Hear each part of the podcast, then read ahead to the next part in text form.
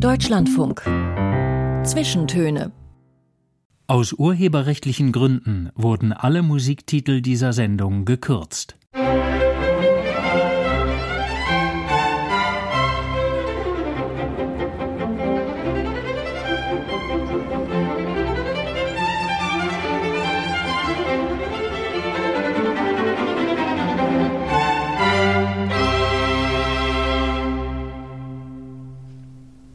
Willkommen zu den Zwischentönen heute mit Klaus Pilger im Studio.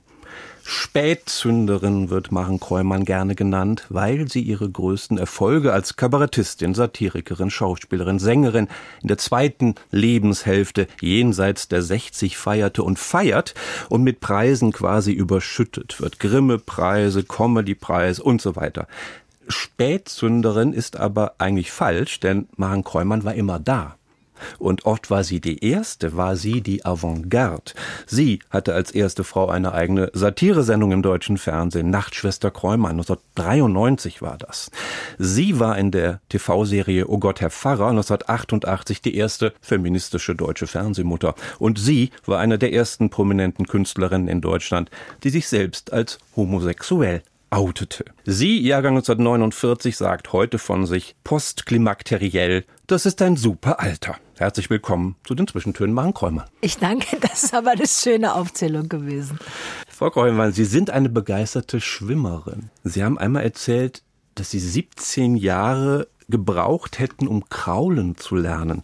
Was war das für ein langer Marsch oder langer Schwumm? Das hatte ich mir ja gar nicht vorgenommen, sondern es war immer nur so ein Bedürfnis, was so im Sommer im Freibad aufkam, dass ich doch gerne kraulen möchte, weil ich das so elegant finde und so schön einfach. Und dann habe ich immer mal, also zuerst habe ich Rückenkraulen angefangen mit einer Freundin, die auch immer Rücken, nur Rückenkraulen machte. Und dann dachte ich, vorwärts kannst du doch probieren. Und dann habe ich angefangen, irgendwann so 1000 Meter mehr vorzunehmen. Und dann habe ich immer drei Sorten gemacht. Brustschwimmen, Rückenkraulen und dann habe ich immer angefangen zu krauen und schaffte es aber nicht die ganzen 50 Meter Bahn.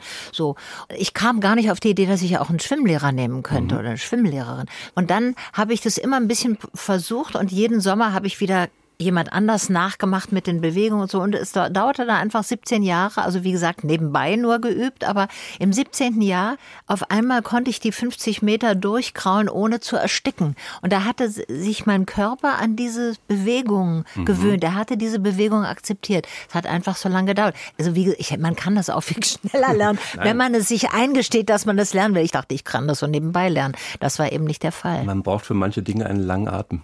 Ja, stimmt. Und Atem ist sowieso sowieso beim Schwimmen ja sowieso wichtig. Ja, und beim Singen und beim ja, Sprechen eigentlich auch. Letztlich bei allem, wenn wir aber genau hingucken. Genau. Eine meiner Lieblingsinterview-Antworten von Machen Kräumann, die stand 2021 im Münchner Merkur. Auf die Frage, wie halten Sie sich fit, antworteten Sie einerseits, vor allem bewege ich mich viel, aber davor kam der Satz, ich habe nie geheiratet. Woraus ich nun folgere, Ehelosigkeit hält fit. Könnte sein. Also Sie haben es gesagt. Ich habe bestimmte, ja, wenn ich so, also es ist natürlich ein bisschen provokant, aber ich habe, wenn ich so um mich rum gucke, ist viel Stress natürlich in der ehelichen Beziehungssituation und Trennungen und schreckliche Dinge bei Scheidungen dann mit den Finanzen und man hat zusammen was gekauft, furchtbar, was das an Energie gebunden hat. Und das natürlich habe ich auch, also Beziehung, Liebesbeziehung, man kann ja auch lieben ohne zu heiraten, so das war immer so meine Devise. Meine Beobachtung hat mir auch gezeigt, dass wenn die Paare verheiratet sind, egal jetzt ob gleichgeschlechtlich oder andersgeschlechtlich, dann wird die Rollenzuschreibung irgendwie verstärkt. Also es gibt ja in fast allen Paaren so eine gewisse Zuschreibung und wenn es dann so offiziell mit Ehevertrag und so ist, dann wird das schwerer, diese Zuschreibung zu durchbrechen, ist meine Beobachtung. Und das hatte ich nie in der Form, diese, diese Zuschreibung mit einem anderen Menschen. Was nicht heißt, dass ich nicht in die Falle getappt bin, natürlich auch auch. Also am Anfang war ich ja mit Männern zusammen, dann mit Frauen. Es kann bei jeder Art von Sexualität kann das mit den Zuschreibungen natürlich passieren. Ja toxische Beziehungen, da ist man nicht sicher, ob verheiratet oder unverheiratet. Genau, toxisch, ja, es muss nicht mal toxisch sein. Es kann einfach eine ganz normale, routinierte Beziehung sein und da rutscht man auch in so äh, Verhaltensweisen rein. Sie sind in einem Professorenhaushalt in Tübingen groß geworden mit vier älteren Brüdern. Ihr guter Freund, der große Schauspieler Burkhard Klausner, ich glaube, Sie kennen sich seit 50 ja. Jahren, mhm. der sagte mal in einem gemeinsamen Interview mit Ihnen, Maren hatte aus einer Professorenfamilie kommend das gesamte Weltwissen für sich gepachtet. Hey, haben Sie da früher immer die höhere Tochter raushängen lassen? Ich finde, das stimmt überhaupt nicht, was Burkhardt da sagt. Ich habe es überhaupt nicht gepachtet. Ich habe mich, äh, also als so ein Bildungsbürgerkind, das ist doch ich bin doch, hab doch nicht die Bildung gepachtet. Ich weiß, was eine Bildungslücke ist. So, das ist das Entscheidende. Und bin entsprechend eingeschüchtert oder äh, selbstkritisch, weil ich weiß, dass ich viele Sachen einfach überhaupt nicht weiß, dass ich Lücken habe, dass ich in Geografie, in Geschichte riesige Lücken habe. So, ich finde, dass Burkhardt da übertrieben hatte. Ich habe schon, ihm schon damals nicht zugestimmt. Schön, dass Sie sich immer noch darüber aufregen ja. können. Äh, Burkhard Klausner hat aber noch mehr über Sie gesagt in anderen Zusammenhängen. Er hat gesagt, du bist weise, nie schwer, immer leicht, hat er über sie gesagt. Und sie ist ein Fixstern in meinem Lebenshimmel. Also damit ist er eigentlich jetzt wieder das, auf das, der guten Seite. Das ist wirklich schön. Das ist ganz hinreißend. Fixstern in meinem Lebenshimmel. Da musste ich, das habe ich, das war irgendwie eine genau ein Statement in, in, in einem Fernsehkontext. Und da, da dachte ich, oh, Burkhard, das ist aber schön. Da musste ich erst mal schlucken. Freunde sagen sich halt, was sehr Nettes, manchmal auch was Kritisches. Das ist hier passiert. Ja, und das hat er gesagt, da war ich nicht dabei. Man kann manchmal sich ja leichter äußern über auch nahestehende Menschen, wenn die gar nicht dabei ja. sind. Ja, kennengelernt haben Sie ihn, Burkhard Klausner, bei der Aufnahmeprüfung zur Max-Reinhardt-Schauspielschule in Berlin. Und das war 1972. Und da sind Sie, glaube ich, genommen worden, haben aber abgelehnt. Wieso? Ja, ich war so beruhigt, dass ich genommen worden bin. Weil ich war, in, ich hatte schon ein bisschen Theater gespielt in Tübingen, am Tübinger Zimmertheater. Und das endete in einer gewissen Tragik, weil der damalige Intendant oder ja, der Hauptregisseur und Intendant, der, hm, der hat Selbstmord begangen nach einer schweren künstlerischen Krise. Mhm. Und das ist jetzt zu weit auszuholen. Da spielte eine Produktion im Schillertheater auch eine Rolle, wo ich dabei war, dass die, die abgesagt wurde, das scheiterte. Also es war war eine schwierige Situation. Heute würde man ganz klar sagen, der hatte eine Depression. Das Wort kannte man damals noch nicht. Und ich war, hatte, hatte in diesem Zimmertheater eben zwei Jahre so gespielt, als Externe, noch Studentin, aber hatte in mehreren Stücken mitgemacht und dachte, was ist denn jetzt, wenn der einfach sich geirrt hat und ich bin gar nicht begabt und äh, ich wollte eigentlich auch mal gucken, ob andere Leute auch finden, dass ich das vielleicht können könnte. Und dann, als ich genommen war, dachte ich, ah, habe ich nochmal überlegt und das habe ich schon sechs Semester studiert. Ich hatte Anglistik, Amerikanistik und Romanistik studiert und dachte, wenn ich jetzt aufhöre, werde ich ja nicht glücklich. Dann habe ich das Gefühl, ich habe etwas nicht geschafft. Und dann hatte ich das Gefühl, ich will mir selber beweisen, dass ich dieses Studium abschließen kann. Und wenn Sie mich jetzt nehmen, nehmen Sie mich ja vielleicht in zwei, drei Jahren auch nochmal. Und dann habe ich da abgesagt. Übrigens hat Burkhardt mir damals auch gesagt, wieso, du hast doch schon gespielt das, du brauchst doch gar nicht auf die Schule zu gehen. Ich weiß nicht, ob das mich so beeinflusst hat, aber es war äh, sicher auch eine Stimme, die eigentlich gesagt hat, Mensch, also musst du das überhaupt machen? Das heißt, der Tübinger Regisseur war derjenige, der sie erkannt hat, der ihr Talent erkannt hat. Ja. Der sie gesehen hat. Das stimmt, der mich gesehen hat, der die Ko Komik, die ich haben kann, erkannt hat. Salvatore Poddin, das war ein Sarde, der war äh, lange Tänzer im Stuttgarter Ballett, wo ich ja auch eine Ausbildung bekommen habe. Und dann musste ich vorsprechen. Ich habe mich beworben für ein Musical, weil ich hörte, Tübingen ist ja klein, man sitzt in derselben Kneipe. Am Nebentisch saß Salvatore Poddin und erzählte, ich will, äh, dass er ein Musical machen äh, will. Da braucht man vier Girls und er, äh, ihm fehlte noch das Girl, was tanzte. Also eine sang, ein Girl war ein Mann. Das war das erste erste Mal, dass ich so Travestie mitgekriegt habe. Mhm. Und eins war sozusagen eine normale Schau Schauspielerin und er brauchte noch eine, die tanzen konnte. Und ich hatte ja diese Ballettausbildung und bin ich an den Nebentisch gegangen, weil ich das gehört hatte und habe gesagt, äh, also ich habe äh, eine Ballettausbildung gemacht in Stuttgart. Neben der, Schul neben der Schule. Ach so, das habe ich neben dem Gymnasium gemacht. Mhm. Ja, ja, es war neben der Schule. So, und da habe ich gesagt, ich kann, also tanzen habe ich gelernt, das könnte ich. Und dann musste ich vorsprechen kommen. Und dann, dann habe ich da so ein bisschen vorgetanzt. Und er hat sich, glaube ich, totgelacht, weil Also ich hatte diese Brille und sah wirklich, war natürlich nicht geschminkt und wirkte so wie so ein verhuschtes Mäuschen, war ich damals auch und hatte so ein, mein bestes Kleid an. Das war ein schwarzes Kleid mit Nadelstreifen und irgendwie wollte so einen ganz seriösen Eindruck machen und dann sollte ich aber so äh, sexy tanzen irgendwie und das gelang mir auch und er fand, dass das ein Kontrast war, glaube ich, ein von mir gar nicht beabsichtigter Kontrast zwischen dem Verhuschen und, und dieser sexy Fähigkeit mit den ja. Bewegungen. Und das fand er, glaube ich, lustig und dann hat er mich entsprechend eingesetzt und das, da hat er tatsächlich ja was gesehen, was, also mit dem Komischen hat er ja was gesehen. Mhm.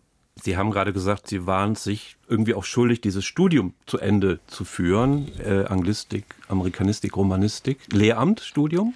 Äh, waren Sie es auch den Eltern irgendwie schuldig? Äh, ja, natürlich waren die froh, dass ich das gemacht habe, aber dass ich das zu Ende gemacht habe. Aber es war gar nicht nur wegen der Eltern. Ich fand einfach das Interessantere zu der Zeit passierte an der Uni und nicht auf der Schauspielschule. Und das kriegte ich ja gerade mit. Ich war gerade ein Jahr in Paris gewesen, also nach den zwei Jahren Tübingen, äh, wo ich am Zimmertheater spielte, bin ich nach Paris Paris gegangen und das war für mich das Jahr, wo ich politisiert worden bin oder mich politisiert habe. Da habe ich die erste, erste Mai-Demo mitgekriegt. Da haben wir Marx gelesen mit den anderen deutschen Studenten übrigens, mit den anderen DRAD-Stipendiaten.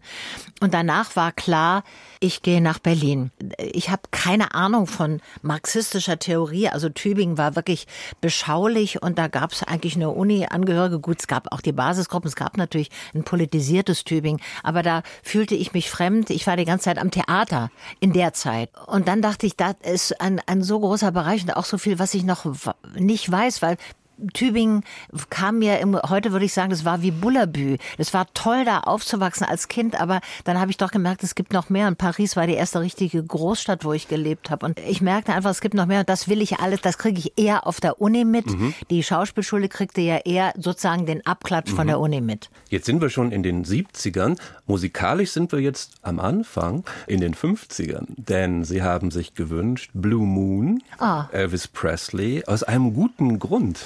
Ja, ich fand bei Elvis Presley immer so toll, also bei dem frühen Elvis, ich liebe nur den frühen Elvis, der klang so anders, der hat so hoch gesungen, der hat Kopfstimme gesungen. Es gab, ich kannte keine Männer, die Kopfstimme, die hoch sangen. In Deutschland Und zumindest. In Deutschland, naja, ja, ich hatte ältere Brüder, die EFN, American mhm. Forces Network, einen amerikanischen Soldatensender gehört haben. Und das war äh, einzigartig, dass die Amis, also vor allem dieser Elvis Presley, diese, diese hohe Stimme auf einmal hatte. Und das fand ich ganz irritierend irritierend, aber auch ganz wunderbar.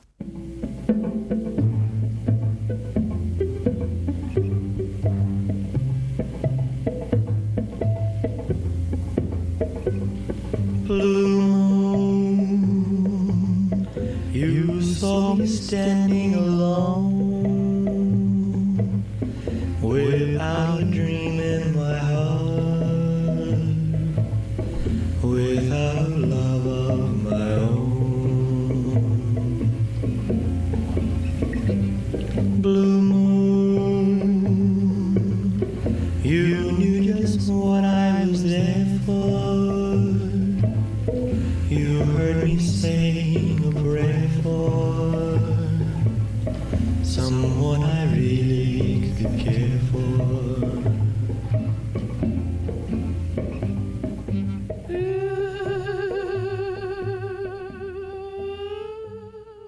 Diese Einsamkeit, die man da merkt. Oh ja.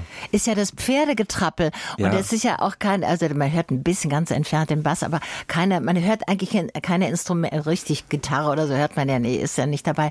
Und es, es ist so wahnsinnig einsam. Man greift und sich ans Herz. Man sofort und denke, ach, er ganz alleine, man möchte ihn retten und es ist so toll. Und dass er sich traut, diese Kopfstimme, das war ja natürlich ein anderes Männerbild, also was ich da gespürt habe, ohne es sagen zu können damals.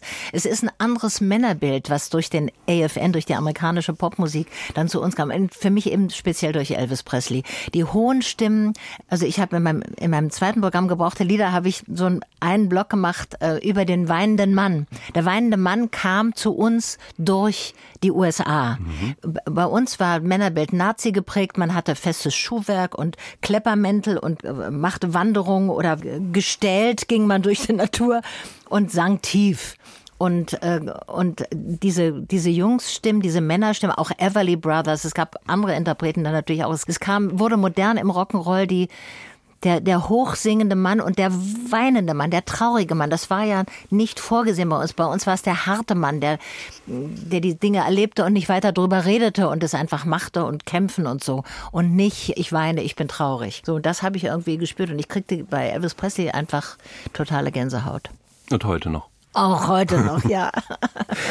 Dann gehen wir noch mal tatsächlich ein paar Jahrzehnte zurück in diese Zeit. Äh, wie sah es denn aus im Hause Kräumann in den 50er, 60er Jahren, als Sie aufwuchsen im biederen schwäbischen Tübingen?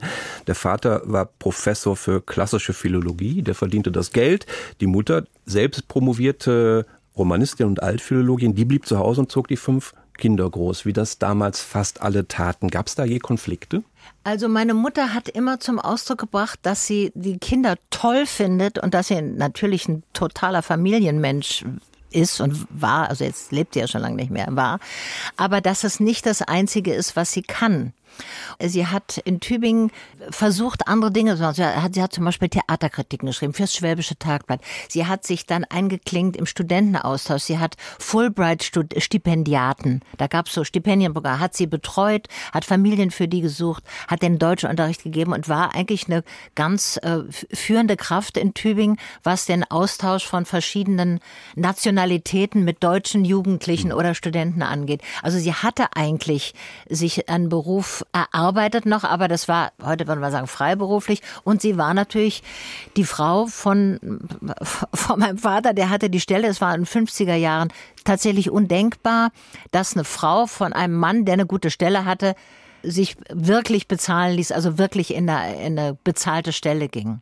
Weil es mussten zuerst die, die Männer natürlich ja. unterkommen zwei Altphilologen als Eltern. Wie viel Latein ist denn bei Ihnen hängen geblieben? Ich habe Latein immer geliebt und zwar nicht, weil ich das irgendwie äh, elitär und doof fand, sondern weil das so spannend war. Meine Mutter liebte das Latein. Ich glaube, weil das Lateinische das war, was sie aus ihrer vorgesehenen Bahn geworfen hat. Die sollte ja kein Abitur machen, die sollte aufs Lyzeum gehen in Berlin, hier Westend und äh, sollte gar nicht Abitur machen. Und dann haben, glaube ich, die Lehrerin, das hat sie oft erzählt, die fortschrittlichen Lehrerinnen in der Weimarer Zeit, die haben gesagt, das Kind ist intelligent, die soll Abitur machen. Und dann wollte sie eben dieses Latein, was sie da angefangen hatte zu lernen, wollte sie auch studieren. Dann musste sie dafür auch noch Griechisch lernen. Ich glaube, da hat sie meinen Vater kennengelernt, ehrlich gesagt. Er hat ihr beim Griechisch geholfen und sie haben sich getroffen im Chor, weil sie konnte gut singen, er konnte gut Griechisch und das war irgendwie so. Mhm. Und äh, deswegen, also weil meine Mutter diese, dieses Lateinische so liebte, nicht, nicht so sehr wegen des Vaters, der das ja als Beruf hatte, sondern weil meine Mutter das so liebte, hat sie das auf mich übertragen und das war manchmal wie Kreuzworträtsel lösen oh. oder so. Das war wie, also einen lateinischen Text zu entziffern, zum Beispiel, ich erinnere mich beim Abitur Tacitus, der lässt immer die Verben weg. Da, ähm, da muss man so ein bisschen sich reindenken und das war einfach spannend, das rauszukriegen. Können Sie denn noch den Anfang vom Cäsars, dem Bello Gallico oder die Metamorphosen. Können Sie das noch? Nee, ich kann noch den Anfang von der Odyssee, wie alle anderen mal Ende Musa, Polytropon, Osmala, Pöller, Planksteebe und so weiter. Das ist ja keine, also das können alle noch. No. Ich kann bestimmte Sachen aus dem Lateinunterricht. Das war natürlich auch ein Alter, wo ich wahnsinnig aufnahmefähig war. Ich kam mit neun aufs Gymnasium und da war Latein die erste Fremdsprache. Und diese ersten beiden Jahre, da habe ich so alles so aufgesogen. Wir hatten einen tollen äh, Lehrer in äh, Latein und Deutsch, das war Herr Kraus. Der hatte so ein System, was man unterstreichen musste, also was, welche Präposition welchen Fall regiert oder so. Und dann gab es Geschlechtsregeln, also das klingt jetzt heute in dem Zusammenhang völlig anders. Es gab, wo man sich merken konnte, welches Genus welches Wort hat.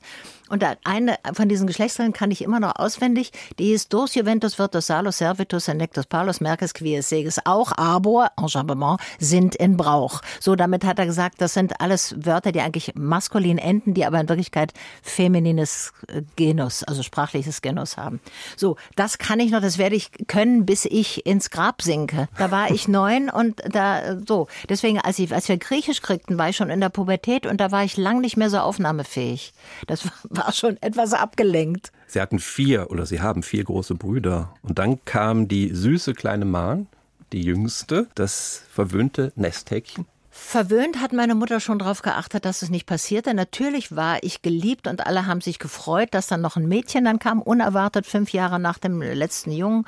Und das war natürlich eine dolle Position. Das war mir aber als Kind sogar schon klar, dass ich einfach Schwein hatte, dass ich da das andere Geschlecht hatte als vier Brüder.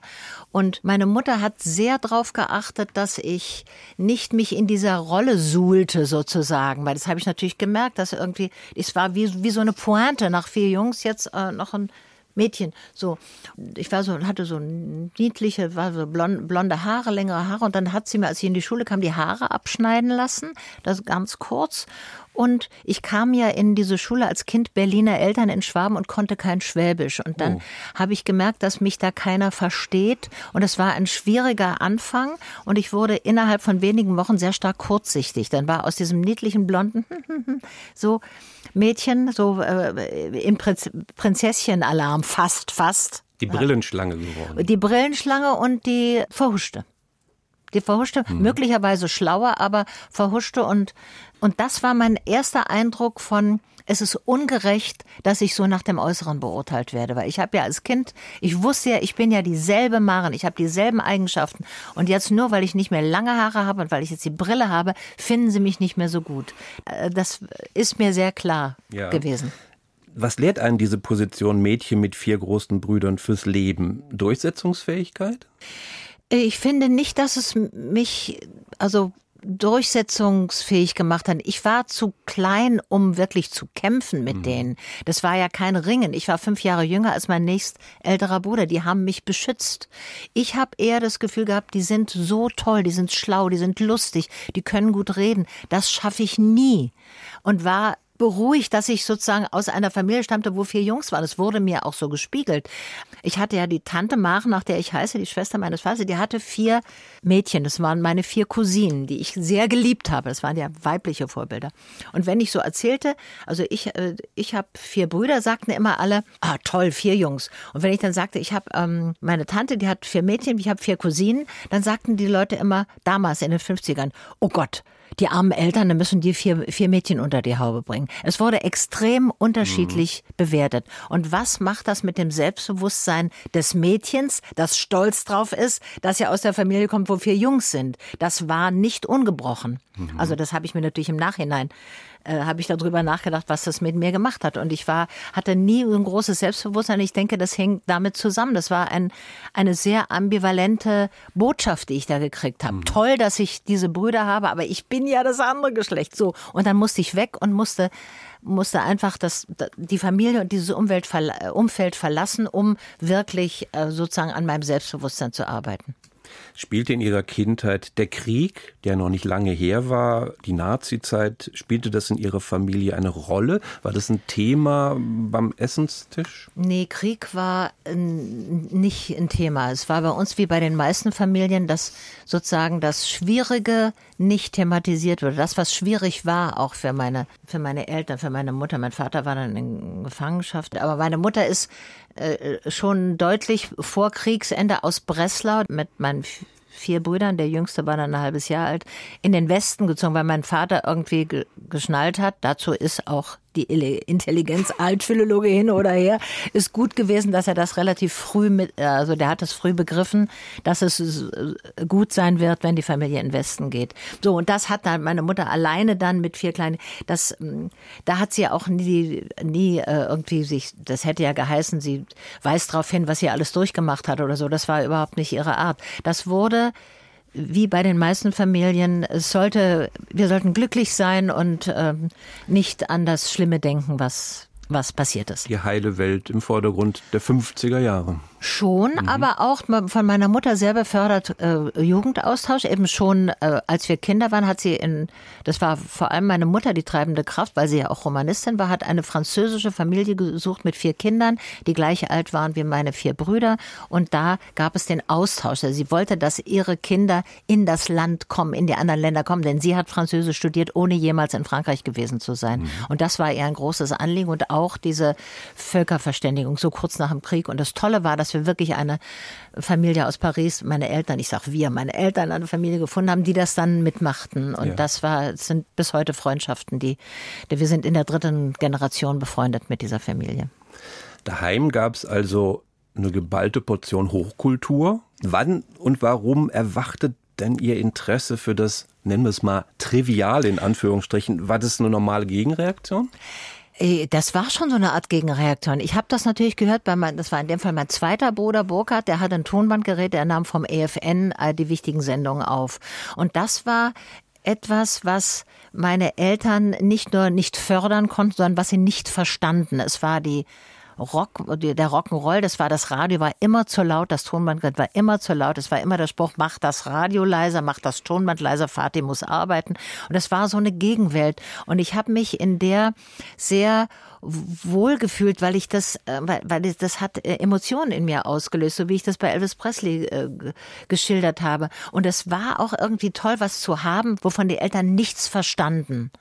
Das war ein wichtiger Teil so von, heute würde, würde ich sagen, Identitätsbildung oder so, oder schon beginnender Loslösung, obwohl ich ganz brav und war und leistungsbereit und alles, was erwartet wurde, habe ich eigentlich gemacht. Aber das war schön und davon habe ich mich auch unterschieden von den anderen Kindern in Tübingen. Ich wollte schon irgendwie auch was, was anderes sein als, als die anderen Kinder, glaube ich. Und das habe ich ja gespürt durch dadurch, dass ich Hochdeutsch sprach und das Schwäbische erst lernte. Das war ja schon der erste Unterschied. Aber auch dadurch, dass ich diese triviale, diese unseriöse Musik, die eigentlich abgelehnt wurde von anständigen Bildungsbürgern, dass ich die geliebt habe, war ich auch anders. Wurde auch Ella Fitzgerald abgelehnt? Nee, die Ella Fitzgerald habe ich kennengelernt. Diese eine LP, die hat, die hat mir durch einen schweren Liebeskummer geholfen. In Tübingen war das. Da war ich schon, also sozusagen erwachsen. Und da, da, den Jazz habe ich mir selber, also erarbeitet, zwar kam auch nicht über die Brüder. Das sind die großen, klassischen, wunderbaren Lieder mit großartigen Texten, feinsinnigen Texten und wunderbar gesungen natürlich von Ella Fitzgerald. Und für mich war das ein ganz konkretes Liebeskummer äh, Heilmittel. Auch Goody Goody, was wir jetzt hören? Ja, Goody Goody war natürlich ein Schadenfreude-Lied. Das fand ich toll. Das gab es nämlich nicht. Es gab ja immer nur diese traurigen oder diese Verliebtheitslieder. Und dass jemand singt, also eine Frau singt, ja endlich, die andere, die neue, die du hast, die hat dich sitzen lassen. Super, Goody Goody, da freue ich mich, hast du verdient.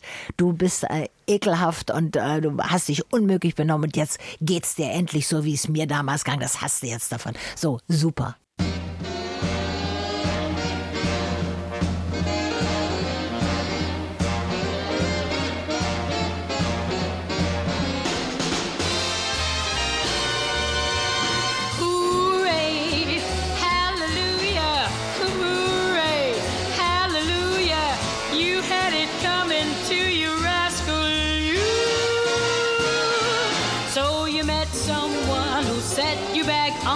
Heels. Goody, goody, so you met someone and now you know how it feels. Goody, goody, so you gave her your heart too, just as I gave mine to you. And she broke it in little pieces. Now, how do you do? So you lie awake just singing the blues all night. Willkommen zurück zum zweiten Teil der Zwischentöne. Heute zu Gast bei mir im Studio ist die Schauspielerin, Sängerin, Kabarettistin und noch viel mehr, Maren Kreumann. Maren Kreumann hat sich eine Musik gewünscht, die kennt man, Don't Stop Me Now ist von Queen, aber wie die Musik jetzt klingt, so haben Sie Don't Stop Me Now noch nicht gehört. Der Interpret ist Alois Mühlbacher zusammen mit dem Spring String Quartet. Musik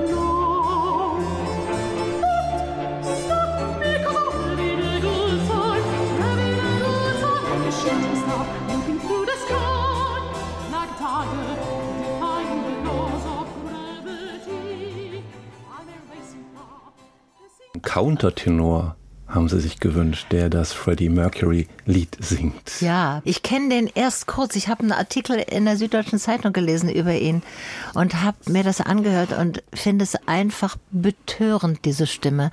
Und wenn, wenn jemand Freddie Mercury kopieren will ich nicht sagen, aber ihn zitiert, dann ist es so interpretiert, dann ist so eine Stimme natürlich, ich glaube, es hätte ihm auch gefallen. Ich wollte, das ist ein Künstler, jetzt wollte ich mit Ihnen über Künstlerinnen sprechen, die Sie eigentlich damals als junges Mädchen gut fanden. Ich meine jetzt aber gar nicht nur die Sängerinnen, auf die kommen wir natürlich auch noch, sondern auch, wer war für Sie lustig, komisch, witzig? Ich war natürlich als Jugendliche und als Mädchen nur vom Radio abhängig. Äh, Fernsehen gab es erstmal noch nicht und als es es gab, haben meine Eltern das natürlich nicht gehabt. Das gehörte sich nicht für anständige Bildungsbürger, dass man Fernsehen hatte. Meine Eltern haben, als ich aus dem Haus war, in den 70ern einen Fernsehapparat gekauft. Das heißt, Humor, wenn ich denke, wo habe ich Humor gehört, waren das hauptsächlich Männer. Das waren die österreichischen Kabarettisten, natürlich Qualtinger, so hat meine, haben meine Brüder die Platten mitgebracht. Mhm. Oder wir hörten zu Hause, meine Eltern als Berliner hörten die Stachelschweine. So äh, hörten mhm. äh, äh, Kabarettsendung, das verband ja. sie dann auch mit mir. Da war äh, nie eine Frau dabei. Da war keine lustige äh, Frau. was ich dann irgendwann hörte, war meistens an Silvester kam das Jahresendprogramm vom Komödien und da war Lore Lorenz dabei. Das war die erste Frau, die ich wahrgenommen habe, auch als Intellektuelle wahrgenommen habe. Eine schlaue Person, die politische Texte vorträgt, auch singen kann und auch einen gewissen Charme hat, eine Ironie hat. Das fand ich äh, großartig. Und ich glaube, das war tatsächlich die erste Frau, die ich eben als Intellektuelle wahrgenommen habe. Im Humor-Business. Ja, na überhaupt mhm. auch. Wo habe wo, wo hab ich denn sonst intellektuelle Frauen gesehen? Ihre Mutter. Ja, gut, die es war Mutti, das war eine, keine Intellektuelle, das habe ich natürlich nicht so wahrgenommen. Lore Lorenz hat eben so diese Texte gesprochen, die sonst nur Männer gesprochen haben. Ich weiß heute, die hat natürlich auch nicht selber geschrieben, aber die hat die Fähigkeit gehabt, äh, sich die guten Autoren auszusuchen und sich das so schreiben zu lassen, wie, wie es eben sein ja. sollte. Die war auch durchaus der Kopf dieser Truppe. Ja, aber, aber ja. es war eine Humor-Diaspora, was weiblichen Humor anging in dieser Zeit. Ja, ich habe später dann, als es mit dem Fernsehen anfing, fand ich ganz toll die Beatrice Richter, die bei Rudi Carell in der Fernsehsendung die Nachrichten immer sprach. Und da habe ich zum ersten Mal gedacht, ah, sowas könnte ich auch, sowas würde ich gerne machen, aber die gibt's ja schon. So dachte ich, ah, jetzt bin ich zu spät. So, also aber die, das fand ich toll. Und äh, noch etwas später habe ich äh, Evelyn Hamann entdeckt, äh, die Partnerin von Loriot natürlich, die ich wunderbar und wirklich genuin sehr, sehr komisch kann natürlich auch ihre Sketche von Loriot geschrieben. Es waren nicht die, die Texte von Frauen, aber das waren komische, das waren komische Frauen. Ich überlege, es gab wirklich nicht viele, nicht Helga Feddersen, das war aber alles schon später und auch zum Beispiel jemand wie Claire Waldorf habe ich natürlich erst später, als sie in Berlin war. Die wurde ja wiederentdeckt, ja. so wie die Comedian Harmonists mit ihrer Komik auch wiederentdeckt worden. Damit bin ich nicht aufgewachsen. Hm. Ja, das ist interessant. Wir kommen natürlich gleich noch darauf zurück, wie sich die komischen Frauen in Deutschland äh, entwickelt haben, äh, weiterentwickelt haben. Sie gingen nach dem Abitur 1967 ein Jahr in die USA, nach Ohio, glaube ich. Ja. Was, was haben Sie von da mitgebracht? Ich habe mitgebracht, dass ich ein gewachsenes Selbstbewusstsein hatte, dass ich mich viel mehr getraut habe, weil im, in der Umgebung, es war ein Mädchencollege, habe ich einfach gar keine Hemmung mehr gehabt. Ich war sehr gehemmt am Schluss, obwohl ich eine gute Schülerin war, ich habe mich nicht getraut, mich zu melden und was zu sagen in größeren Gruppen. Gerade das, dieses mich melden und zu sagen, ich habe den Impuls, ich sage jetzt was Wichtiges. Das, das fiel mir total schwer. Und die Amis sind ja bei aller Kritik an, den, an, den, an der politischen Situation dort, die ich dann später erst auch entwickelt habe, ich war wirklich lange Zeit sehr unpolitisch, gab es ein Kennzeichen dieses Landes für mich, dass dort Leuten geholfen wird, die, die neu was anfangen. Also wenn jemand sich traut, was zu machen und sei es auch diese Sprache zu lernen, dann wird diejenige Person unterstützt. Und ich habe da angefangen, also äh, zuerst mal richtig angefangen mit Theaterspielen. So, da gibt es eine große Unterstützung, wenn man einfach macht und sich traut. Und da ist nicht dieses besserwisserische, bildungsbürgerliche, was auch so oberlehrerhaft ist. Nein, dass man auf die Fehler guckt und sagt, du sprichst aber noch nicht richtig und du kannst das noch gar nicht und du kannst das sowieso nicht, sondern wird gesagt, oh, you're doing it great. Wir, ich weiß, wir haben uns auf dem College-Dach versammelt mit, mit bestimmten Freundinnen äh, vom College und eine schrieb Sonette. Und ich dachte, es gibt doch Shakespeare, es gibt doch Petrarca. Wie kann diesen 18-jähriges Mädchen Sonette schreiben? Und die schrieb dann auch ein Musical und so. Das war, das war eine Offenbarung für mich, einfach, dass die sich das traute ja. und dass man das kann, ja. dass das jemand macht. Großartig. Und, und ich hatte so einen Mutschub und mit diesem Mutschub bin ich dann nach Tübingen zurückgegangen. Und dann gehen Sie einfach zum Theater in Tübingen, sage ich, würde hier gerne ja, mal spielen. Das war. Das muss man sich erstmal trauen. Das war infolge dieses Mutschubs. Das hätte ich normal, es hätte ich auch schon zwei Jahre später nicht mehr gemacht, glaube ich. Mhm. Sondern weil ich dachte, so, ich habe doch schon ein bisschen gespielt und ich kann, tanzen kann ich. Und auf einmal dachte ich, so, machst du einfach. Mhm. Das war wirklich eine ganz, ganz großartige Erfahrung. Und es war so wichtig, dass ich in den USA genau in demselben Jahr war wie die amerikanischen Mädchen. Also, dass wir alle Freshmen, dass wir erstes Jahr waren. Also, dass ich nicht irgendwo reinkam, wie als ich in die Grundschule kam, in eine Klasse, die bereits äh, bestand, sondern dass wir alle zusammen ja. angefangen. Das ist die Glücks, das würde ich auch jeder äh, Abiturientin, jedem Abiturienten oder so, der woanders hingeht, raten. Geh in eine Situation, wo alle Anfänger sind. Und das ist äh, am befreiendsten. Also, USA, ein Befreiungserlebnis für Absolut. Mhm. Absolut späte 60er, frühe 70er Jahre, das war eine Zeit des politischen Umbruchs, Studentenrevolte, Vietnamkrieg, Willy Brandts Ostpolitik. Wie verlief Ihr eigenes politisches Erwachen? Erstmal spät. Also ich war ja 68, habe ich dann in Tübingen angefangen und zwei Jahre studiert und die ganzen Basisgruppen und was es da gab, was sich da zusammenbraute und das war ja sehr undefiniert noch. Das war mir alles ein bisschen unheimlich. Da hatte ich überall das Gefühl, da, da kenne ich mich nicht aus und die sind schlauer als ich und es waren ja auch immer nur die Männer, die redeten. Im Theater hatte ich eine Stimme, weil ich eine Rolle hatte. Das hat mir geholfen, mich ein bisschen zu emanzipieren.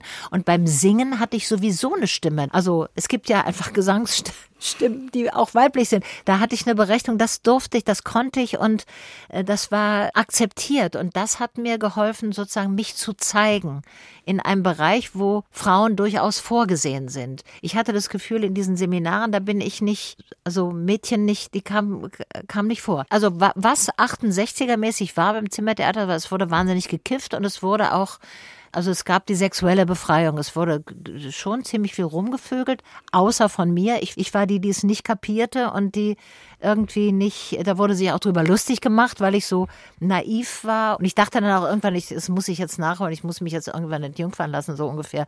Also, aber da war ich auch nicht ähm, sozusagen auf dem Stand. Und als ich dann in Paris war, da habe ich dann mit den anderen deutschen Studenten angefangen, zum Beispiel diese, diese Marx-Texte zu lesen oder Brecht-Lukács-Debatte oder äh, Literatursoziologie mich dafür zu äh, interessieren. Und da war auch die erste Demo, das war eben die erste, erste Mai-Demo 1971, das war ein Riesenvolksfest, das war nämlich 100 Jahre Kommunen in Paris. Und da war ich unglaublich berührt, denn da war, glaube ich, da waren eine Million Menschen auf der Straße und es war so vielfältig und da waren so eben nicht nur irgendwie, was ich so kannte, wenn man auf die Straße ging, linke Studenten, sondern es waren alle Bevölkerungsgruppen, alle Altersgruppen. Mhm. Es gab eine Abordnung der Folie Bergère. Als ich da an der Straße stand, dann tanzen die Cancan irgendwie mitten auf der Demo und sangen. Oder es, waren einfach andere Menschen. Es waren alle, man hat das Gefühl, alle Schichten und alle singen und alle freuen sich und es ist ein riesen Volksfest. Das war eine andere Konnotation für politisch sein. Und Sie wurden eine Linke und Sie wurden eine Feministin in diesem Umfeld? Ja, äh, also es gab Mouvement de la Libération de la Femme, gab es damals, MLF hieß es. Und da denkt man jetzt nicht, das M stand eben nicht für marxistisch, sondern für Mouvement de la so. Und dann habe ich da rumgefragt, wo, wo gibt's gibt's das hier in Paris auch und so. Und da waren so erste also ich, ich war ja nie off, bei der offiziellen Frauenbewegung irgendwie dabei. Ich habe mich so rum, so informiert und rumgefragt und dann war einfach klar, dass ich nach Paris, die einzige Stadt, wo ich hingehen kann, ist Berlin, weil da alles, was ich so, wofür ich be, begann, mich zu interessieren, weil das da stattfand. Und da bin ich dann zu einem, äh, an die TU gegangen äh, fürs Romanistikstudium, weil dort ein Marxist auf dem Lehrstuhl war. So. Und Sie gingen in den Hans-Eisler-Chor in Ja. Berlin. Das klingt auch links und politisch. Das war toll, weil ich hatte ja den, die, äh, wie gesagt, die Eisler, die Eisler Text, die Eisler Schriften gelesen und erste Eisler Lieder gehört, also von Ernst Busch gesungen oder Gisela May, diese Klassiker, die wir alle in unserer Generation die meisten noch in den Ohren haben. Und dann war da ein Konzert, wo junge Studenten, die sich dieses musikalischen Werkes annahmen. Ich hatte von Eisler in der ganzen Tübingen-Zeit noch nie gehört. Und da bin ich dann hinterher hingegangen und habe gesagt, Mensch, wenn der sowas nochmal macht, da würde ich gern mitmachen. Und die haben gesagt, wir überlegen, ob wir einen Chor draus machen. Das fanden wir auch toll und so. Und dann war ich von Anfang an, als ich, als ich diese Gruppe als Chor gründete, dabei. Und das war eine wahnsinnig wichtige Sache für mich. Zehn Jahre lang war ich da dabei. Ich, es wurde meine Solostimme entdeckt. Ich durfte zum ersten Mal Solo singen. Das war auch für die Diskussion, die wir da geführt haben, wichtig. Es war wichtiger als alles, was ich am Theater vorher gemacht hatte. Also die politischen Diskussionen. Wo singt man, wo tritt man auf, mit wem solidarisieren wir uns? Das waren wirklich, fand ich, das war politische Diskussion. Wie kommen wir jetzt vom Hans-Eisler-Chor zu Dusty Springfield? Fällt mir schwer, aber äh, irgendwie machen wir das mal, denn Dusty ja Springfield immer- ist ja eine ihrer most favorite Ja, singers. ja. Also ich habe ja immer Popmusik geliebt und das war durchaus ein Gegensatz zum Hans Eisler Chor, weil das doch, das war das klassische, das war sozusagen, Eisler war eine Abteilung der E-Musik und die Popmusik war in dieser Zeit, also ich rede jetzt von Anfang der 70er, nicht gerne gesehen, es wurde verachtet, eigentlich von allen, auch von den Linken. Und ich hatte seit der Zeit des EFN, Elvis Presley, hatte ich eine Vorliebe für dieses unseriöse, verachtete Genre. Und deswegen hatte ich natürlich in den, ich hatte auch in den 60ern in meinem Kofferradio natürlich die äh, Britpop, natürlich war ich riesiger Beatles-Fan, Stones, alles, habe mich natürlich die britische Popmusik äh, rezipiert. Und Dusty Springfield war Und Dusty. Springfield war Britannien und die hatte so eine, was ich als schwarze Stimme empfand. Das war die weiße Frau mit der schwärzesten Stimme sozusagen. Die liebte auch die schwarze Musik. Die hat schwarzen Sängerinnen einen Weg geebnet in ihre Sendung in, in, äh, bei der BBC eingeladen und so. Die war eine Vorreiterin eigentlich für die schwarze Musik und die ist einfach großartig. Und von der hören wir jetzt Little by Little.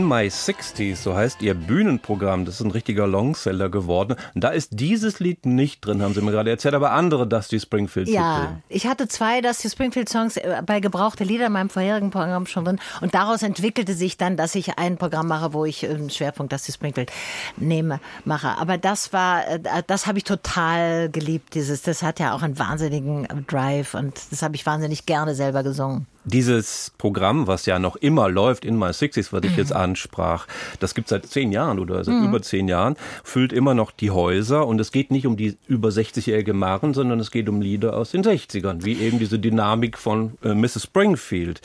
Äh, was ist da noch in Ihrem aktuellen Programm zu hören? Ich habe Dean Martin drin, ich habe die Stones drin, ich habe die Kings drin, wenig Deutsch. Also ich habe äh, schon ähm, äh, Britpop, aber unter Auslassung von Beatles. Natürlich hätte ich eigentlich die Beatles nehmen müssen, weil die so wichtig waren, aber weil jeder eine se- seine eigene Geschichte hat. Alle haben ihre eigene Geschichte mit den Beatles habe ich die komplett rausgelassen, weil ich ja meine Geschichte erzählen wollte. Ich wollte die Geschichte erzählen des Frauenbildes in dieser Zeit, weil mich gestört hat, dass es so diese nostalgischen Anmutungen ja gibt oder äh, da, da fing alles an und die wilden 60er, also bis 67 waren die 60er n- für mich jedenfalls nicht wild, sondern es waren eigentlich Ausläufer der 50er Jahre, was das Frauenbild, was das äh, angeht, wie Mädchen behandelt wurden oder wie Mädchen sich selber äh, sahen oder wie wir lebten. Da war in der Musik war so eine Vorahnung davon, was dann nach 68 vielleicht kommen könnte. Und deswegen war das so, so aufrührerisch. Ja, das hat mich äh, aufgewügelt. Es hat eine Ahnung gegeben von dem, was, wie wir mal befreit sein könnten. Und dann erst kam das natürlich die wirkliche Befreiung durch natürlich auch durch die politische Reflexion und die politische, ja. das auf die Straße gehen und so weiter. 1977, die Uni ist abgeschlossen und Maren wird trotz des Staatsexamens keine Lehrerin. Maren spielt Theater, macht Kabarett, arbeitet als Autorin und Sprecherin, macht Musik. Eine schöne Zeit, eine harte Zeit, eine freie Zeit? Das war eine äh, schöne Zeit, aber auch natürlich eine unsichere Zeit, weil ich immer noch nicht wusste, was aus mir wird. Meine Eltern waren auch etwas irritiert. Meine Mutter sagte mir, also du machst das beim Hörfunk, sprichst du und dann was soll ich denn den meinen Freundinnen sagen, was du eigentlich beruflich machst? Da sage ich, ja, ich mach, bin in verschiedenen Gesangsformationen, das hing mit dem Eislaufchor zusammen, verschiedene Untergruppen. Also ich habe ganz viel ausprobiert, aber es war nichts Vorzeigbares. Das war insofern etwas schwierig, als ja die Zeit irgendwie, ich war schon Anfang 30 und hatte noch keinen Beruf. Und da hat er doch den Anspruch auch, dass ich irgendwie schon einen Beruf habe, von dem ich mich einigermaßen gut ernähren kann. Dann passierte das, dass meine Arbeit an den Schlagern, dass das doch erkannt wurde, dass es auch politisch sein kann. Zuerst wurde ja gesagt, die Maren ist unpolitisch geworden, die singt jetzt Schlager. Ja, ich habe äh, immer, wenn wir da im Eislauchchor in der kleinen Solistengruppe inhaltliche äh, Auftritte machen, es ging immer um etwas. Es ging immer um ein politisches Thema. Es war zum 8.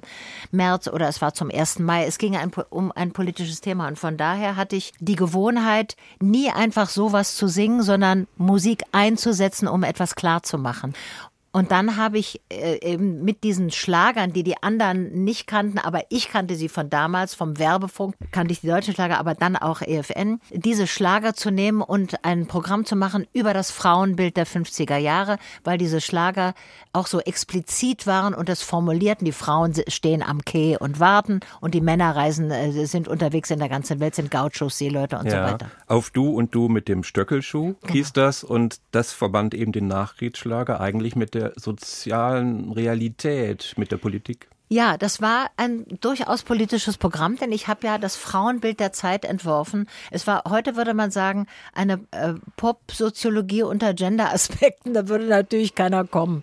So, aber äh, ich habe es eben genannt auf der Unter mit dem Stöckelschuh. Und dann kamen die Leute und es war sehr lustig und es war sehr erhellend und es war in den 80er Jahren, der Rückblick auf die 50er. Und das war was Neues, dass Popmusik aufgeführt wurde und mit Mitteln der Popmusik über Popmusik geredet wurde. 1988, ich bin immer noch in der Chronologie, habe natürlich auch ganz viel weglassen müssen, weil sie eben so ein reiches äh, Künstlerinnenleben haben. Da gab's die ARD-Serie Oh Gott, Herr Pfarrer. Sie waren neben Robert Atzorn die Pfarrersfrau. Was war das Besondere an dieser Rolle, außer dass Sie dadurch wirklich bundesweit als Schauspielerin bekannt wurden? Das war die erste vom Feminismus geprägte ähm, Serienmutter im deutschen Fernsehen. Bis dahin waren die auch lieb und nett und auch mal ein bisschen frech oder so, aber das wirklich sozusagen feministische Position verhandelt worden, dass die sagte, ich mache den Bibelkreis, ich kann den Bibelpreis nicht, ich glaube nicht an Gott, ich kann den Bibelkreis nicht machen. So sagt sie zu ihrem Mann, der Pfarrer ist revolutionäre Thesen oder sie sagt, sie will den Beruf behalten. Sie ist Lehrerin für Mathe und Musik in dem Fall. Und wozu diese Figur, also Claudia Wiegand, sich bereit erklärt hat, war den Kirchen, den Frauenchor, den Frauenchor zu leiten, aber nicht mehr.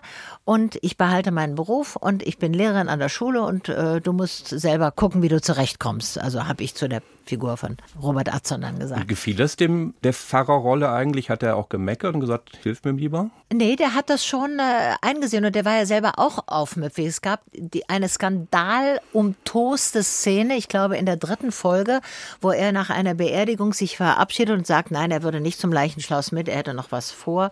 Und dann kommt er nach Hause und ich liege, also ich als die Figur äh, liege noch im Bett und er, er kommt noch mal zu mir ins Bett und man ahnt, was dann passiert. Das hat die Leute aufgewiegelt und es gab große Proteste und ich meine, Schwaben, Schwaben ist der Pietismus immer noch sehr virulent und äh, es gab eine große Diskussion, darf eine Pfarrersfrau sowas machen? Darf eine Und der Pfarrer Pfarrer übrigens auch, ne? der Pfarrer auch natürlich, aber ich habe immer gesagt, Pfarrers, äh, evangelische Pfarrersfamilien sind äh, bekannt dafür, dass sie so viele Kinder haben. Irgendwie müssen die ja auch entstehen. Also zum Beispiel, warum nicht in so einer Situation?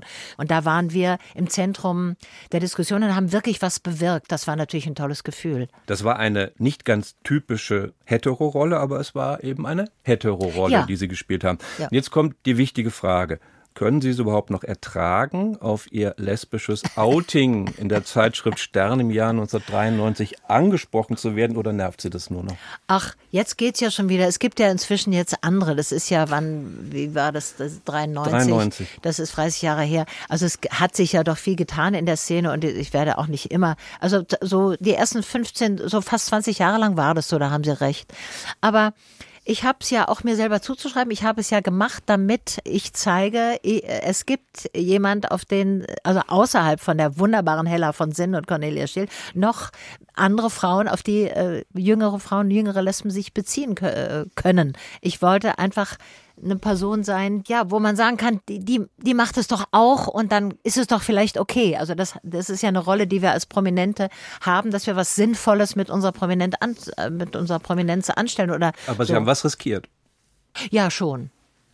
Ja, ähm, ja schon. Das war auch, also manchmal fragen die Leute dann, aber hat Ihnen das geschadet oder so? Ich finde ja, mir hat es überhaupt nicht geschadet. Es hat meiner momentanen Auftragslage etwas geschadet. Das hat sich aber wieder eingepegelt. Und mir hat es überhaupt nicht geschadet, weil es mir ja beigebracht hat, wie Fernsehen läuft, dass es ganz schnell nach oben, ganz schnell nach unten geht und dass wir aushalten müssen, dass es viele Leute gibt, die einen nicht mögen und die einen vorher auch mochten. Das hatte ich sozusagen als kleines Kind mit den langen blonden Haaren und dann nachher mit dem Kurzhaarschnitt und der Brille ja auch schon mal gelernt. Das war eigentlich sehr heilsam und hat mich gestärkt, gerade für meine Funktion als Kabarettistin. Auch als Kabarettistin, als Satirikerin sagen wir Sachen, die wirklich gar nicht allen gefallen sollen. Und das müssen wir dann verdammt nochmal noch aushalten. Obwohl wir als Frauen viel stärker, habe ich das Gefühl, zumindest in meiner Generation, darauf geeicht sind, dass wir lieb gehabt wer- werden wollen und dass alle uns mögen sollen. Das war eine sehr gute Schule für mich, das zu lernen, davon zu abstrahieren, ob man mich jetzt wirklich mag oder nicht. Ein Beispiel für Mut lohnt sich, sag ich jetzt mal, als ja, Kommentator. Ja, finde ich, finde ich schon. So, und es kommt natürlich hinzu, dass ich auch, ich, ich war neu beim Fernsehen, ich war relativ alt, als ich beim Fernsehen angefangen habe. Ich hatte schon eine Persönlichkeit, ich hatte ein, eine politische Haltung. Es war mir nicht das Allerwichtigste, ah, jetzt die nächste Serienmutter zu sein und äh, eine Fernsehtussi, sage ich jetzt mal, zu werden. Das war ich ja gar nicht wirklich. Und deswegen, weil ich diese eigentlich sehr kritische Haltung gegenüber Fernsehen hatte, konnte ich auch sagen, das nehme ich in Kauf. Jetzt, wenn ich jetzt keine Rollen mehr kriege, okay, mache ich was anderes, ich habe noch andere Möglichkeiten, wird schon gehen. Heute würde man denken, sich in Künstler, Künstlerinnenkreisen zu seiner sexuellen Orientierung zu bekennen. Das sei im Jahr 2023 kein Ding mehr, stimmt aber gar nicht. Viele halten das nach wie vor geheim. Ja. Können Sie das verstehen, akzeptieren? Ich Ärgert es, Sie das? ich kann es verstehen, weil es ja tatsächlich so gibt, dass es viele unaufgeklärte Menschen noch gibt, die dann sagen, aber die, die kann die Rolle nicht spielen. Wenn die, wenn man von der weiß, dass es eine Lesbe ist, dann werden wir die, die mal nicht hetero besetzen. Die gibt es und da müssen wir Überzeugungsarbeit leisten, dass wir, dass die äh, Leute ihre Meinung ändern oder dann müssen wir warten, bis die ausgestorben sind, kann auch sein. Äh, da hat sich viel geändert und das ändert sich natürlich, indem die Menschen mehr Leute sehen, die es sind, die LGBTIQ, eines von dieser, von diesen Buchstaben, von den Wörtern, die dazu gehören, sind. Und da hat sich viel geändert, aber es gibt natürlich auch noch viele, die, die sich das nicht trauen. Und auch die kann ich verstehen. Ich bin auch mit ein, einigen befreundet, die sich das nicht trauen. Und da würde ich auch nie Druck machen, sondern da, es gibt ja Gründe, die dagegen sprechen. Und ich würde nur ermutigen, ich möchte ermutigen und sagen, guck deine Situation an. Vielleicht ist es möglich, es zu tun und dann tust du es. Und wenn es nicht möglich ist, ist es vielleicht später möglich. So. Natürlich haben wir in der Gesellschaft verschiedene Zustände von Aufgeklärtheit, die parallel und nebeneinander existieren. Es gibt das ganze Aufgeklärte, wo immer sagt, alle Leute sagen, das ist ja wohl nicht, wir haben ja einen schwulen Bürgermeister gehabt, das wird ja, ist ja wohl nicht, kann ja wohl jeder, es muss man ja wohl, man muss ja heute schwul sein, um im Showbusiness Erfolg zu haben. Sowas wird auch gesagt, stimmt alles nicht. Es gibt auch gleichzeitig noch die, auch in Berlin, wo zum Beispiel der 40. Geburtstag der, der Moment ist, wo, äh, wo ein junger Mann sein Coming Out hat als Schwuler oder so, obwohl er die ganze Zeit in Berlin gelebt hat. Es ist immer noch nicht selbstverständlich. Ja. Es gibt immer noch Eltern, die in Ohnmacht fallen, wenn sie das erfahren von ihren Kindern und so. Ihr Outing, das machte Sie irgendwie ja zu einer Legende, eigentlich auch zu einem Vorbild. Sind Sie gerne Vorbild? Vorbild, äh, ja, jetzt im Nachhinein, also was mir gut gefallen hat, ist, dass im Nachhinein doch Frauen, also speziell Frauen, aber auch Männer kamen und sich bedankt haben und gesagt haben, das war für mich total wichtig, dass du das damals gemacht hast. Zum Beispiel, ich war bei Biolek in der Sendung mit meiner damaligen, mit meiner ersten Freundin und das haben ganz viele gesehen und das hat sozusagen den, denen beim Coming Out geholfen. Das war, was ich wollte und das hat mir gut getan, das zu hören. Vorbild, ja, ach na jetzt weiß man es auch, viele wissen es vielleicht gar nicht mehr. Jetzt äh, ist die nächste Generation, es gab Act Out, die, Untersch- die 185 SchauspielerInnen, die sich geoutet haben als äh, schwul, lesbisch, bisexuell, trans, inter. Das war im Süddeutschen Magazin letztes Jahr. Das war super. Das war der große Schritt, der auch international gewürdigt wurde. Und äh, das war eine ganz äh, politische Aktion. Da war ich so dankbar und glücklich und habe die geliebt, alle, die das gemacht haben. Ja, weil es gezeigt hat, es geht weiter und jetzt sind es wirklich mehr, wir sind mehr und die anderen, die sich noch nicht trauen, werden irgendwann vielleicht auch in der Lage sein, sich zu trauen. Jetzt gibt's wieder Musik zum Atemholen. Jetzt haben Sie sich etwas gewünscht von Johann Sebastian Bach. Ja, Doppelkonzert D-Moll. Also natürlich ist Bach eine Konstante in meinem Leben durch den Kirchenchor. Ich war äh, im Alter von fünf, habe ich angefangen im Kirchenchor zu singen natürlich Bach-Kantaten, äh, Matthäus-Passion, so. Und äh, Bach war, liebe ich auch nach wie vor. Dieses Stück suche ich aus, weil mein jüngster Bruder, der wie gesagt fünf Jahre älter ist als ich, mein Bruder Meinrad, der spielte Geige und der übte dieses Doppelkonzert D-Moll, also eine Stimme davon, übte er immer zu Hause. Und deswegen ist mir das so vertraut und ich fand das ganz wunderbar. Sehr viel später habe ich das erst mit den zwei Violinen dann gehört, aber so wie er das gespielt hat, war das mir vertraut und schön. Wir hören den ersten Satz, Vivace, Doppelkonzert Johann Sebastian Bach und die Interpreten heißen Il Gusto Barocco.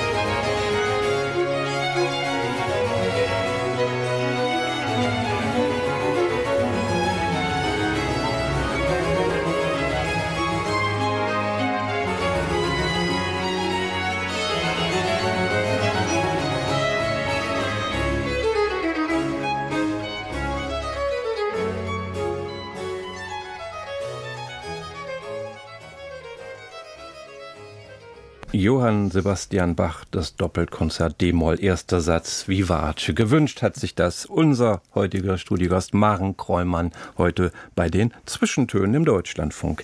Frau Kräumann, Schwule und Lesben sind heute viel weniger Thema als die non-binären Menschen, die sich auf kein Geschlecht festlegen können oder wollen. Äh, und gerade aus der älteren Feministinnen-Szene, da gibt es Kommentare wie non-binär, das ist doch eine Mode und damit tut man den Frauen nichts Gutes. Wie sehen Sie das? Also es hat natürlich eine Weile gebraucht, bis die Menschen, die es sind, die, die sich non-binär verstehen, sich getraut haben, sich zu zeigen. Das ist auch eine Folge der LGBTIQ-Bewegung. Und es ist gut, dass wir Menschen sehen, die es zwar gab, die aber unsichtbar waren und die auch gar nicht äh, wahrgenommen wurden als eigene sexuelle Orientierung. Ich möchte jeden Menschen unterstützen darin, die Orientierung zu finden oder die Identität zu finden, die er oder sie oder was wie auch immer sich diese Person bezeichnet, hat. Und das ist für mich das Wichtige, solidarisch zu sein. Und deswegen ist es wichtig, dass sich die Bewegung, die früher mal als reine Schwulenbewegung angefangen hat, dann kamen die Lesben dazu, dass sie sich geöffnet hat für all diese Menschen. Und ich möchte die auf alle Fälle unterstützen und ich fühle mich überhaupt nicht beeinträchtigt in meinem Frausein, wenn jemand, der als Mann geboren ist, jetzt sagt, ich möchte lieber eine Frau sein oder ich definiere mich non-binär. Das ist die freie Entscheidung und das soll so gelebt werden. Es entspricht offensichtlich einem Wunsch dieser Person und man hat auch bei schwul und lesbisch sein äh, am Anfang, als bei den ersten, das habe ich ja auch erlebt. Es ist ja jetzt wohl modern, sich äh, zu outen oder es ist ja wohl modern, äh, schwul zu sein. Na, es hat immer dieselbe Anzahl von Schwulen und Lesben gegeben, etwa zehn Prozent in der Gesamtbevölkerung und es ist auch keine Werbung unbedingt dafür, dass man sich zeigt, sondern es soll einfach so sein, dass die, die so sind, unbehelligt leben können und akzeptiert und respektiert leben können. Dafür möchte ich mich einsetzen und deswegen habe ich mit diesen anderen älteren Feministinnen, die das so äh, sehr kritisch sehen und ablehnen, nicht viel Gemeinsamkeit in diesem Punkt. Klare Worte, Maren Kollmann. Fast zeitgleich mit ihrem Outing 1993 gab es tatsächlich ihre erste eigene Satiresendung in der ARD. Nachtschwester Kräumann, 93 bis 97, 19 Folgen. Und hier ist mal ein kleiner Ausschnitt, eine Szene im Büro zwischen Kollege und Kollegin aus dem Jahr 1994. Wann ist es Ihnen eigentlich das letzte Mal gekommen? Wie meinen? Na, wann es Ihnen zum letzten Mal gekommen ist. Sie möchten wissen, wann ich zum letzten Mal einen Orgasmus hatte, gehe ich da recht? Ja. Also als alter Kollege muss man doch im Bilde sein. Also los, wie war's? Ja, meinen Sie jetzt anal, vaginal oder oral? Also Sie sind mir aber ein ausgebufftes Luder. Also die Bezeichnung Luder sagt mir nicht so zu. Vielleicht könnten Sie mich wie in anderen Büros üblich wahlweise als hysterische Ziege oder aber als geile Nutte bezeichnen. Ich war zum Beispiel neulich in der Buchhaltung. Da ist dieser Sprachgebrauch gang und gäbe. Und was der Buchhaltung recht ist, sollte uns doch nur billig sein. Ja, ja, aber hallo, Moment. Also ich... Äh, Wir haben natürlich nicht nur über die herrschende Terminologie gesprochen, sondern auch über Ihren Schwanz. was? Ja, Fräulein Severin vermutete, dass Sie einen ziemlichen Hammer hätten, während Frau Helms eher die Auffassung vertrat, dass bei Ihnen tote Hose herrsche, beziehungsweise dass Sie seit mindestens einem Jahr keinen mehr hochkriegen. Das ist eine Schweinerei. Ich habe Sie natürlich verteidigt. Was haben Sie? Ich meinte, dass Sie nach Lektüre einer entsprechenden Wix-Vorlage selbstverständlich einen hochkriegen. Also das verbitte ich mir. Nun regen Sie sich doch nicht so auf. Entspannen Sie sich. Sie gehören einfach mal wieder so richtig durchgeschickt. Was? Ja. Sie können das ruhig annehmen. Wir haben extra im ganzen Haus für Sie gesammelt. Und alle haben gerne gegeben. Echt. Fast 30 Jahre alt ist dieser Sketch, Frau Kräumann. Hat den eine Frau oder ein Mann geschrieben? Das hat geschrieben und ich möchte mich an dieser Stelle bei ihm bedanken, weil das ist einer der großartigsten Sketche aus Nachtschwester Kräumann. Simon Borowiak, der heute ein Mann ist, damals aber ähm, noch eine Frau war und Simone Borowiak Ah. hieß. Das war meine erste Co-Autorin. Jetzt ist ist ein Autor und er hat wunderbare Sachen geschrieben. Und er hat das einfach so vorweggenommen. Das ist wirklich ein Klassiker. Und es war damals schon so lustig und es ist heute immer noch lustig. Es ist eine der Sketche, die wirklich Bestand haben. Und es ist der Frauenbewegung der letzten 20 Jahre zu verdanken und den der Tatsache, dass wir gekämpft haben, da schließe ich mich mit ein, dass diese Themen inzwischen äh, sich, äh, dass wir uns emanzipiert haben als Thema, dass wir eben Erwachsenen-Themen geworden, geworden sind. Das sind tatsächlich politische Themen, sexuelle Übergriffe, MeToo, wir wissen das alle seit fünf Jahren, großes Thema, aber auch Pro-Quote oder äh, Equal Pay, das ist eigentlich, sind alles Facetten einer großen Diskussion. Und weil diese Diskussion gesellschaftlich geführt wurde, haben wir einen anderen Blick auch auf zum Beispiel meine Arbeit Ja. von damals. Aber Sie haben noch 2018 in einem Interview mit der Süddeutschen Zeitung gesagt, worüber wir lachen, wird von Männern bestimmt. Nur sind denn Caroline Kebekus, Hazel Brugger, Martina Hill alles Ausnahmen? Es sind Vorläuferinnen immer noch. Es, sind, es ist toll, dass es sie gibt. Ich finde es äh, großartig. Ich liebe diese Kollegin und ich unterstütze sie und möchte, also freue mich über ihren Erfolg und möchte, dass es ein Riese immer, der, der Erfolg immer noch größer wird. Man kann nicht sagen, dass es normal ist. Es sind immer noch Ausnahmen. Es sind alles Frauen, die sich äh, durchkämpfen müssen. Auch Caroline Kebekus, die vielleicht die äh, bekannteste feministische Kabarettistin jetzt ist, hat auch einen langen Weg hinter sich. Ja, die ist jünger und hat äh, schon mit anderen Selbstbewusstsein konnte sie anfangen. Es sind herausragende Frauen, die immer noch avantgardistisch unterwegs sind. Frauen ringen ja in vielen Bereichen immer noch darum, ernst genommen zu werden. Und äh, da ist komisch sein wahrscheinlich lange nicht der naheliegende Weg gewesen. ja, wer, wer ernst genommen werden will, wird erstmal nicht Komikerin, habe ich immer gesagt. Das ist, äh, das ist ein gewisser, ein gewisser Konflikt und äh, lange Zeit, also die ersten Zeiten in der Frauenbewegung war, da mussten wir erstmal auf die Missstände hinweisen und das, da waren wir nicht gleich äh, hatten wir nicht gleich die Selbstdistanz, äh, uns komisch zu zeigen. Und ich habe mich da auch durchaus in die Nesseln gesetzt bei Nachtschwester Krömmel, weil ich ja auch Frauen parodiert habe. Es ist mir sehr wichtig, dass ich alle Geschlechter, alle, alles, was es gibt, parodiere. Ich finde, auch Frauen haben das Recht, verarscht zu werden.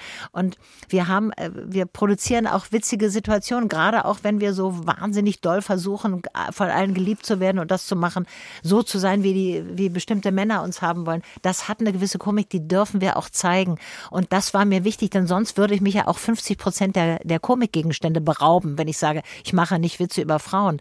Ich weiß, dass äh, aus Teilen der Frauenbewegung auch dafür Kritik an mir laut wurde, aber das nehme ich gerne in Kauf. Natürlich ist es schön, Frauen, die gerade mal eine blöde Phase haben und gerade mal dumme Kühe sind, auch zu parodieren. Zumal wir uns da so gut auskennen. Ich bin ja immer eine Befürworterin dessen, dass man das gut kennt, was man parodiert. Und da möchte ich eben das, wofür ich stehe oder wovon ich ein Teil bin, durchaus auch einbeziehen. Die Sketche damals bei Nachtschwester Kräumann und die heute in ihrer aktuellen Grimme-Preis gekrönten ARD-Satire-Sendung Kräumann ohne Nachtschwester, wie unterscheiden die sich oder hat sich da gar nicht so viel geändert? Doch, es hat sich schon was geändert. Ich habe jetzt neulich auch nochmal nachgedacht. Es gibt auch einige, einige Sketche, die ich nicht mehr so machen würde. Ja, auch so zum Beispiel alberne Dinge. Also wir waren bei Nachtschwester Kräumann haben wir uns alberne Sachen getraut. Da gab es den Begriff von der politischen Korrektheit natürlich noch nicht. Und das Alberne ver, äh, vermisse ich manchmal, dieses dass es auch doof sein kann und nicht hm. alles in, in eine bestimmte Message eingeordnet wird. Es kann doof und lustig sein. Ich bin ein absoluter Fan von äh, guten Karlauern oder so. Das, äh, das ist ein bisschen, die Unschuld ist ein bisschen weg, äh, dieses einfach loszulegen und was Dusseliges zu sagen, was dann komisch ist. Ich schätze Kabarett, das die angreift, die in der Mehrheit sind. Oder manchmal auch Minderheiten, wenn sie sich wie Mehrheiten gerieren oder so. Ich will ja was bewirken, in dem äh, neu nachgedacht wird. Ich will verunsichern vielleicht. Ich will dazu bringen, dass wir ins Stolpern kommen gedanklich mit dem Lachen. Das ist für mich das Allerschönste.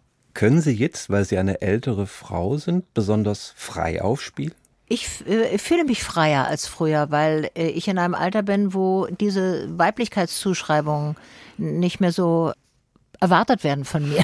so, ich bin äh, die Herrin meiner meiner Dinge viel mehr als früher, meiner meiner künstlerischen Äußerung oder meiner Arbeit. Natürlich liegt es auch daran, dass ich eine Sendung habe, die Kräumann heißt. Da darf ich natürlich, ja, bin ich sehr dankbar dafür. Aber ich war auch schon, bevor ich diese Sendung kriegte, eigentlich sehr gut mit mir im Rein und fand, seit ich 60 wurde, ist es nochmal gut losgegangen bei mir weil ähm, ich auch gerade finde, dass alles, was mit geistiger Tätigkeit zu tun hat, Frauen viel eher zugeschrieben wird, wenn wir alt sind. Da wird dann gesagt, ja gut, also dann, das, dann andere, darfst du das intellektuell andere, das andere äh, ist jetzt vorbei, dann darf es ja auch intellektuell sein. Und das empfinde ich als ein Zuwachs an Möglichkeiten. Viele andere Alte sind aber nicht so frei, weil sie nicht mehr die Kraft haben, die sie haben oder weil sie krank sind oder glauben vielleicht nicht mehr die Kraft zu haben. Sind sie heute auch alten Vorbild? Also alt sein ist diskriminiert und deswegen möchte ich gerne eine sein, die immer sagt, dass sie alt ist. Also manchmal ist mir es selber fast ein bisschen zu viel, weil ich das sehr oft betone. Aber ich möchte ja, dass eine Diskrepanz sichtbar wird zwischen dem, wie ich bin und äh, dem Alter, das ich habe ich spiele ein Stück, da ist so ein toller Satz von dem Autor Matthias Klaschka. Da spiele ich auch eine ältere Frau, die mit ihrem Alter hadert und da wird, wird zu ihr gesagt, na, du, du, in dem Alter kannst du doch nicht das und das machen. Und dann sagt meine Figur, die Mona sagt, ich bin nicht in meinem Alter.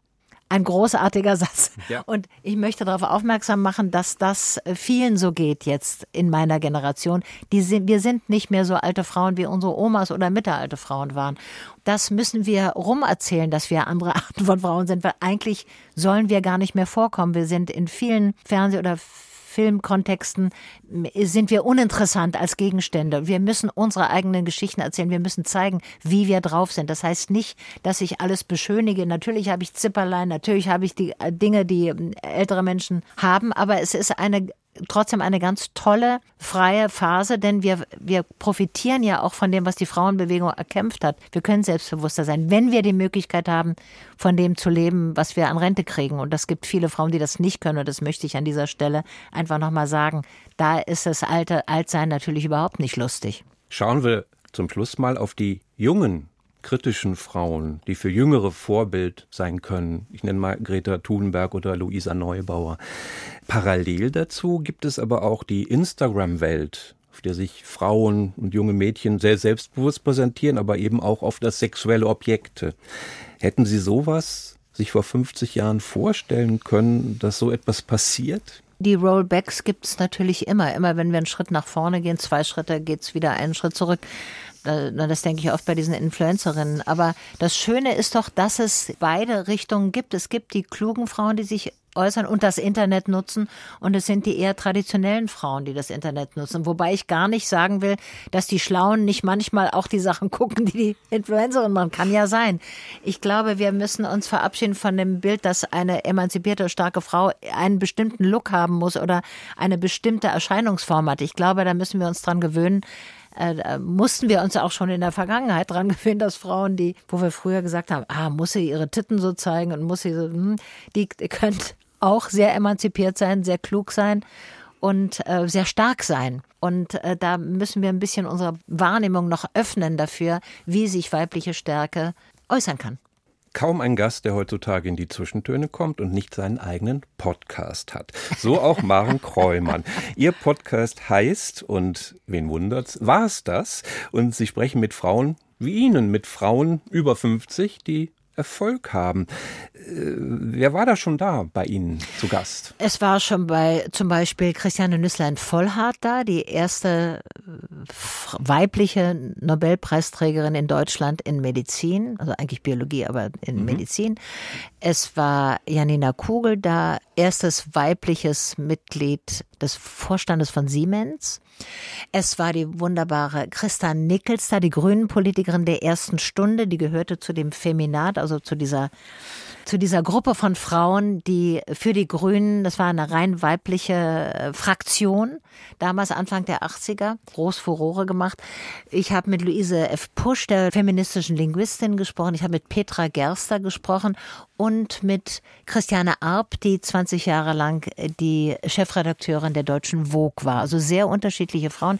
Die Janine Kugel ist die jüngste. Eigentlich ist Anfang 50 noch ein bisschen früh, aber da sie ihren wichtigen Job schon aufgegeben hatte, haben wir sie mit reingenommen, weil bei diesen Jobs ist es so, dass man früher aufhört. Aber mich hat natürlich interessiert, ich bin selbstsüchtig. Ich wollte einfach mit tollen Frauen Gespräche führen und hören, wie die drauf sind und wie die das geschafft haben, so zu sein, wie sie sind. Und natürlich haben wir dann ganz viel nicht nur über das Alter, sondern über das Leben gesprochen, das ihnen ermöglicht hat, so eine alte Frau zu werden, wie sie jetzt sind. Und da ist ganz viel einfach Kraft, äh, Kreativität und Gelassenheit und Klugheit in diesen Frauen. Maren Kreumann, 73, eine Frau auf einem neuen beruflichen Zenit, höchst erfolgreich. Nehmen Sie es Leuten übel, die es wagen, Sie auf den Tod anzusprechen?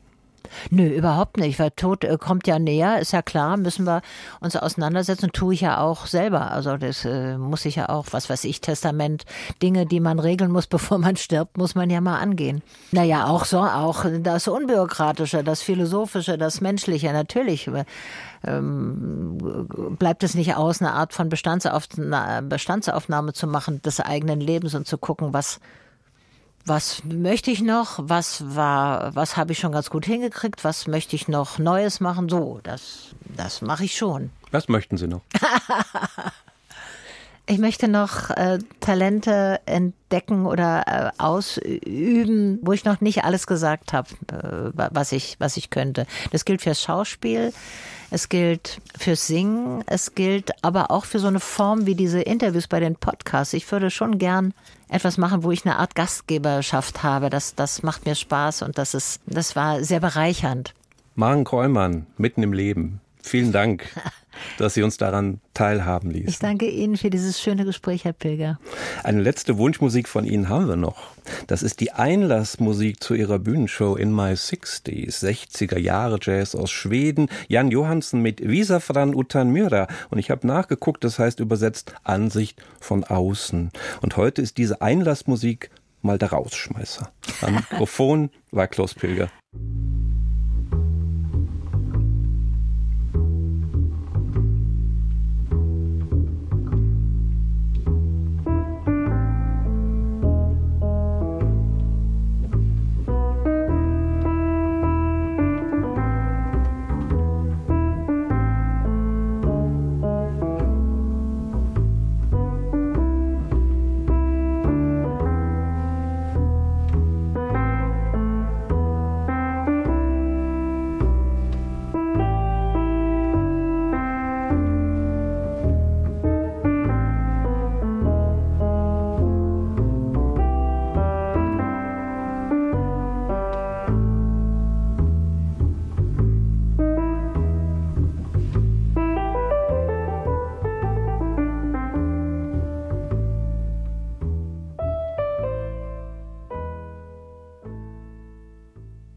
Aus urheberrechtlichen Gründen wurden alle Musiktitel dieser Sendung gekürzt